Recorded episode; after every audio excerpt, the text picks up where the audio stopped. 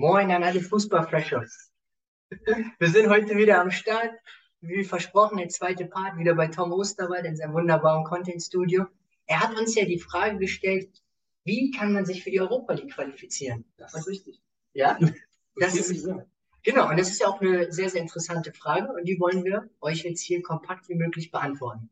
Felix kann ja mal starten. Glücklicherweise gibt es viele Wege. Ein paar zählen wir jetzt hier mal auf. Und ich starte mal mit dem Gewinn des DFB-Pokals. Richtig, Felix. Der zweite Weg wäre, wenn man Dritter in der Champions League Gruppenphase wird. Der dritte Weg wäre in der Liga, also in der ersten Bundesliga, den fünften oder sechsten Platz zu erreichen. Richtig, genau. Das ist, das ist vollkommen richtig. Und dann sind wir uns nicht 100% sicher, Precious, aber wir sind bekannt für authentischen Content. Deswegen wollten wir das einfach mal so sagen.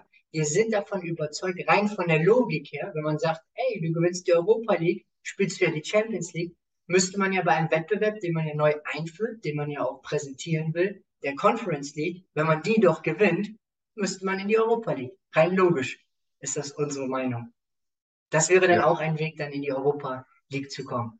Dann gibt es natürlich auch viele weitere verschiedene Eventualitäten, verschiedene Wege.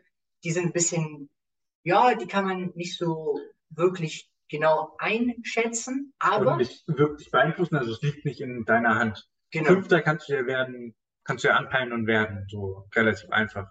Aber zu entscheiden, dass der DFB-Pokalsieger auch gleichzeitig in der Champions League spielt oder so, das ist ein bisschen schwieriger zu entscheiden. Genau, und das ist ja auch am Ende dann auch Glück und deswegen sollte man sich ja immer mit den Dingen beschäftigen, die man selbst aktiv beeinflussen kann. Ja, also wir wollten einfach nochmal so kompakt wie möglich auf deine Einstiegsfrage Ich bedanke mich. Ja, Sehr, sehr gerne. vielen Dank für die Auch- Zeit. Ja, auch war auch eine super Frage und auch ein super Diskurs. Und ja, Freshers, wir wünschen euch auf jeden Fall viel Erfolg. Wir wünschen euch nur das Beste, dass ihr immer an euch glaubt. Gebt niemals auf. Nach jedem Tief kommt wieder ein Hoch.